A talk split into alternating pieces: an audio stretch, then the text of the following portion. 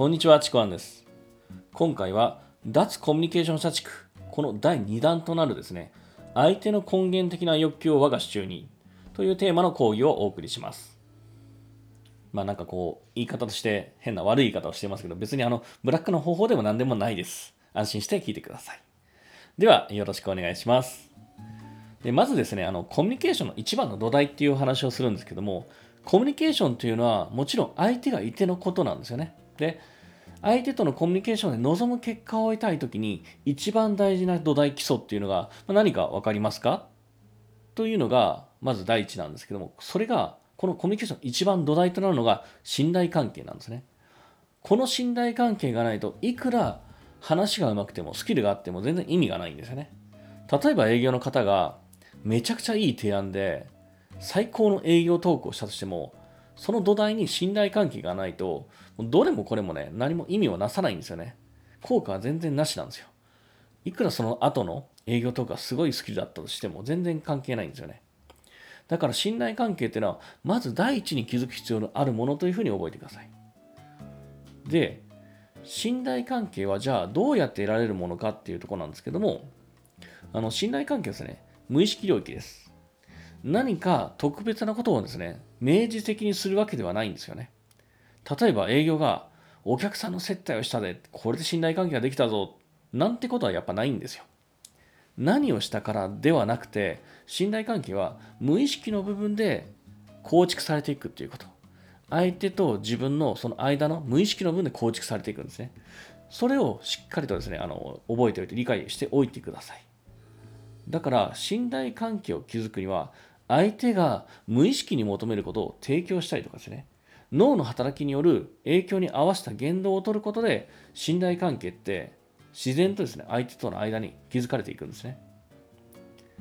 このですね人との、まあ、無意識の信頼関係のことをラポールっていうふうに呼ぶんですけどもこのラポールを築くためにいくつかステップを踏んでいくんですよね。今回そのステップってこのラポールを築くときにまず最初に目指すところであって、確信の部分ではあるということを少しお伝えしようかなと思うんですけども、ラポールを築くには相手の本能的、根源的な欲求部分を満たすっていうことがすごく大事なんですね。で、その根源的な欲求、本能的なものっていうのが、人は深いところで自分を認めてもらいたい。自分の存在価値を確かめたいっていう本能的な欲求を持っているんですね。自分のことを価値ある存在だと思いたい。他人からも自分のことを価値ある存在だと思ってもらいたい。こんな風に人の感情の中で誰かに認めてもらいたいっていうのが実は人の感情の中で一番強い感情であるっていう風にね、これを言ってる人もいます。またですね、人のあらゆる行動の動機はある2つから発しているっていうこともいます。で、1つ目が性の衝動。で、もう1つが誰かに認めてもらいたいっていう衝動。この2つだと言われてるんですね。これが人が持っている本能的な欲求なんですよ。本能的な欲求の中でも強い欲求なんですね。で、この本能が求める根源的な欲求が自分のことを価値ある存在だと認めてもらいたい。価値ある存在だと、存在だと思いたいという欲求なんですね。これを言葉にすると自己重要感というふうに言います。自己重要感です。自分がいかに重要なのか、その感覚。この自己重要感が信頼関係の大きな鍵となるんです。例えば人の動機の、まあ、人の行動の動機で、あの根底にですね、この自己重要感を満たすための行動っていうのがね、結構たくさんあるんですよね。これ分かっていると、ああ、そうなんだなって見えてくるんですけども、例えばですね、まあ、自己承認のために何かを頑張る。これ、例えば会社員とかでも多いと思うんですね。例えばですね、あの会社で認めてもらう、評価されてもらうために何かを頑張る、出世のために何かを頑張るっていうのも、これやっぱり自己重要感を満たすため、誰かに認めてもらうっていう、会社に認めてもらうっていうこと。またはですね、こう、まあ、ちょっと極端な言い方になりますけど、ブランド品などをこう揃えて見栄えのいいものを身につけるとか、それもやっぱり自己重要感を満たすこと。まあ、これ軽いもので言うと、ちゃんと綺麗な格好をしたりとか、可愛い格好したりとか、かっこいい格好したりとか、まあ、そういうのもですね、やっぱり、あの自己重要感を満たすための根本的な欲求があるんですよね。またですね、自慢話もそうだったりします。俺こんなすげえんだぜ、すげえと言って、すげえと認めて、というようなものが、やっぱり何かあるんですね。これもすごい分かりやすいですよね。あの、世の中のおじさんたちがよくやってるというふうに言われてるやつです。で、またですね、誰かを批判するっていうのも実はそうだったりします。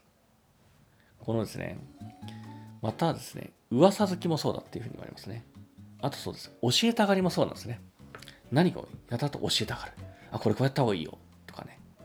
まあ、これもですね、あの、よく見ますね。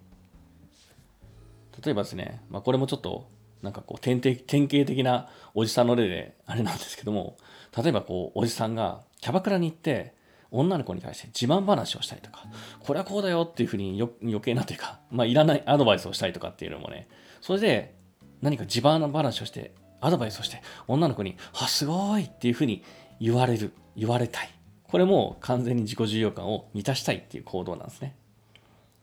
まあ、あとですね、あの、こんなふうに、例えば僕みたいにですね、講義とか、こういうのを発信したりとかですね、情報を発信したりするのも、やっぱりこの自己重要感を満たすための一つの行動でもあるんですよね。なので、人って社会的地位とか経済的地位に限らず、自己重要感を満たしたいと思うんですね。これを全て満たしている人っていうのは本当に少ない、ほとんどいないと思います。で、やっぱりどこかで自己重要感を満たしたいと無意識にそれを望んでるんですね。かつ欲求をあるんですよね。ただ、旗から見てそういう行動があまり見えない人っていうのもいるんですけども、ただそういう人っていうのは、その欲求が別にないのわけではないんですね。ないわけではなくて、他のどこかで満たしたりしているから、行動に見えてこないだけなんですね。見えてこないだけで、欲求っていうのは必ず持っています。そして、信頼関係を築くためには、この相手の自己重要感を満たしてあげるっていうことが非常に重要なんですね。普通はですね、あの人は自分の自己欲自己ですね、自己重要感を満たすことばっかりにやっぱ向かってるんですね、無意識に。だから、わざわざ他人の自己重要感を満たすことってなかなかしないんですよ。まあ、そっちにですね、あの、意識しないといけないんですね。無意識にはもう自己自分の自己重要感を満たす方にそういう欲求になっているので。だから、その時にですね、自分の自己重要感を満たしてくれる人がいると、その人は無意識に、あ、この人って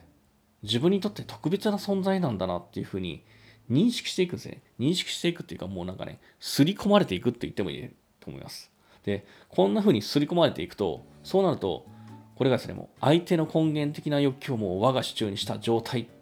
ていうことになるんですね。もうやっぱこれ言い方あまし良くないんですけども、自己重要感ってそれくらい強力なものなんですね。だから、信頼関係を築くために、まず目指すところっていうのは、相手の自己重要感を満たすっていうこと。これがすごく大事だっていうことを覚えておいてください。そしてですね、この相手の自己重要感を満たすための、まずちょっと基本として、すぐやれるっていうことを簡単に一つ伝えておこうかなと思うんですけども、ただこれはですね、あのこの次にお伝えする、まあ、無意識の信頼関係とですね、ラポールが築けた状態でやる方がよより効果的なんですけども、まあ、結構簡単にできることでもあるので、まずこれをあの最初にお伝えしておこうかなと思うんですけども、相手の自己重要感を満足させるためには、しっかりとですね、言葉で伝えることが大切なんですね。それが褒めるとか、認めるとか、ねぎらうなんですよね。あの、まあ、これ例えばさっきの典型的なおじさんのキャバクラ話でもあったんですけど、これ、女の子が褒めるっていうことを、認めるってことをやってるから、おじさんの自己重要感がすごく満足するんですね。で、これってもうめちゃくちゃ当たり前のことだし知ってることなんですけども、この当たり前がですね、なかなかできないんですよね。で、できないというか忘れちゃうんですよね。特に会社の中では、あのー、これができてないのは、会社の上司と部下の関係で、部下とうまく関係を作れてない上司っていうのは、本当これができてないんですよね。例えば、部下が何か仕事を仕上げたときに、まあ、上司に報告しますよね。で、その報告を受けた上司は、褒める前に注意をするっていう人が、まあ結構一定数いるんですよね。で、それって多分ですね、上司から見れば、部下の仕事の荒の方が先に見えてしまうんですよね。上司のが仕事の経験があるし、そのリスクとかですね、ポイントを知ってるから、これ別に悪い意味じゃなくて、まあ、まずちょっとアドバイスしなきゃとかね、そんな風に、まず何かを注意するっていうことをやっちゃうんですよ。仕事の荒の方が先に見えちゃうんですよ。それで、それが見えちゃうと、ついついそれでこれとこれは大丈夫なの？できたの？とか、ここどうなってるの？詳細詰めてるとかね、そんな風に、あの、言ってしまえばちょっと、あの出花をくじくというかね、つまらないことを先についてしまうんですね。まあ、それがですね、この上司の方針なのかもしれませんけども、あの、まあ、方針なのかですね、相手の機微を取れ受け取れない、取れない人なのかもしれないんですけども、まあ、それどちらかわからないんですけども、どちらにしても、コミュニケーションという面から見ると、あまり良い手はないではないんですよね。でそして、この例では、上司がですね、報告報告を受けてね、真っ先に注意してたと思うんですけども、この順番もちょっと大事なんですけども、注意をして褒めるのと、褒めて注意をするのと。まあ、結果としてね、伝えることって、結果としては一緒だとしても、この順番が違うだけで、相手の意識に残るものって全く異なるんですね。これもやっぱり相手の信頼関係にもつながってくるんですけども、人は本能的に自己重要感を求めるんだっていうことを言ったんですが、そこに照らし合わせると、この順番ってどういうことかっていうと、注意をして褒めるっていうのは、まずですね、上司が自分の自己重要感重要感を満たすことを優先しているというふうにも見えるんですよ。で、逆に褒めて注意するっていうのは、まず相手の自己重要感を満たしてあげることを優先してるんですよね。まあ、前者のですね、注意して褒めるっていうところが、必ずしもね、上司が自分の自己重要感を満たすためにやってるんじゃなくて、あのー、先にこれを注意しようねっていう善意でやってるのかもしれませんけども、ただ、後者の褒めて注意するっていうのは、これ明らかに相手の自己重要感を満たしてあげるっていうことを優先してるっていうのは分かりやすいんですね。だからこれ受け取った相手の方はもうどちらの方が相手に信頼感とか親近感とか良い印象を持つのかっていうと、もうこれ分かりきってるんですよね。後者の褒めて注意するっていう方なんですよ。なぜならば受け取った方は相手がまず自分の自己需要感を満たしてくれることを優先してくれたっていうことに、これに無意識に喜びを感じるんですよね。好感を持つんです、その人に。好印象を。だからその後に注意されたとしても、自己需要感一度満たされているので、素直に注意すること、聞くこともできるし、あのその注意も、あ、この人は、あのしっかりと自分を優先してくれたっていう、ちょっとした信頼関係ができてね、その土台の上だったら注意もやっぱり聞きやすいんですよね。でも、これ逆にやっぱ先に注意されると、自己重要感が満たされないままに、やっぱりねちょっと嫌な気分が先に生まれてしまうんですね、どうしても。そうなると、嫌な気分が先に生まれると、次に褒められてもね、あんまり聞かなかったりとか、まあ、聞いたとしても、さっきのこの嫌な気分、生まれた嫌な気分がちょっと晴れるぐらい、そんなもんなんですね。だからこの状態ってちょっと抽象的なイメージで言うと、褒めて注意するっていう順番だと、結果としてですね、プラスの感情とかプラスの結果で終わるんですけども、注意して褒めるっていう順番だと、結果として嫌な気分が出るマイナスか、まあ、いいところを嫌な気分が消されるっていうプラマイゼロで終わるっていうことですね。だから、褒めて注意するっていうことの方が間違いなく効率的なんですね、効率で見ると。まあ、ちなみにですね、これあの上司と部下の関係の例なんですけども、これあのよく見かける男女の関係の例でも少し言えるところでもあるんですけども、例えば女性がなんか愚痴を言ったときに、男性はね、それをね、アドバイスをするっていうですね、なんかね、これ愚行しちゃうんですよね。だけど女性は、もうそんなアドバイスなんかいらんわ。もうただ褒めてよ。ねぎらってよ。共感してよ。もうそれが欲しいだけなんです。認めてほしいだけなんですよね。ただ相手は、女性の方って嫌なことがあって、自分の自己重要感が落ちてるから、それ満たしたいだけ、満たしてほしいだけなんですよ。だから男性のやることって、それを満たしてあげるだけで十分なんですよね。まあ、ただですね、僕も含めて、えー、男性、男の方は、ついついやっちゃうんですよね。だからもしかしたら、まあ、男性と女性ですね、自己重要感の満たし方っていうのが少し異なってくるのかもしれませんね。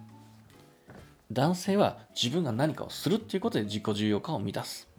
女性は誰かに共感してもらうということで自己重要感を満たすっていう、まあ、そういう違いもあるんじゃないのかなというふうに思います。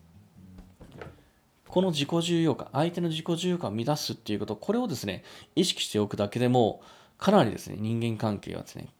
ガンと変わってきますので、本当に相手の根源的な欲求をガツッとつかむような、そんな、あの方法ですので、まあ、悪用はしないように。まあ、悪用そんなしないと思いますけども。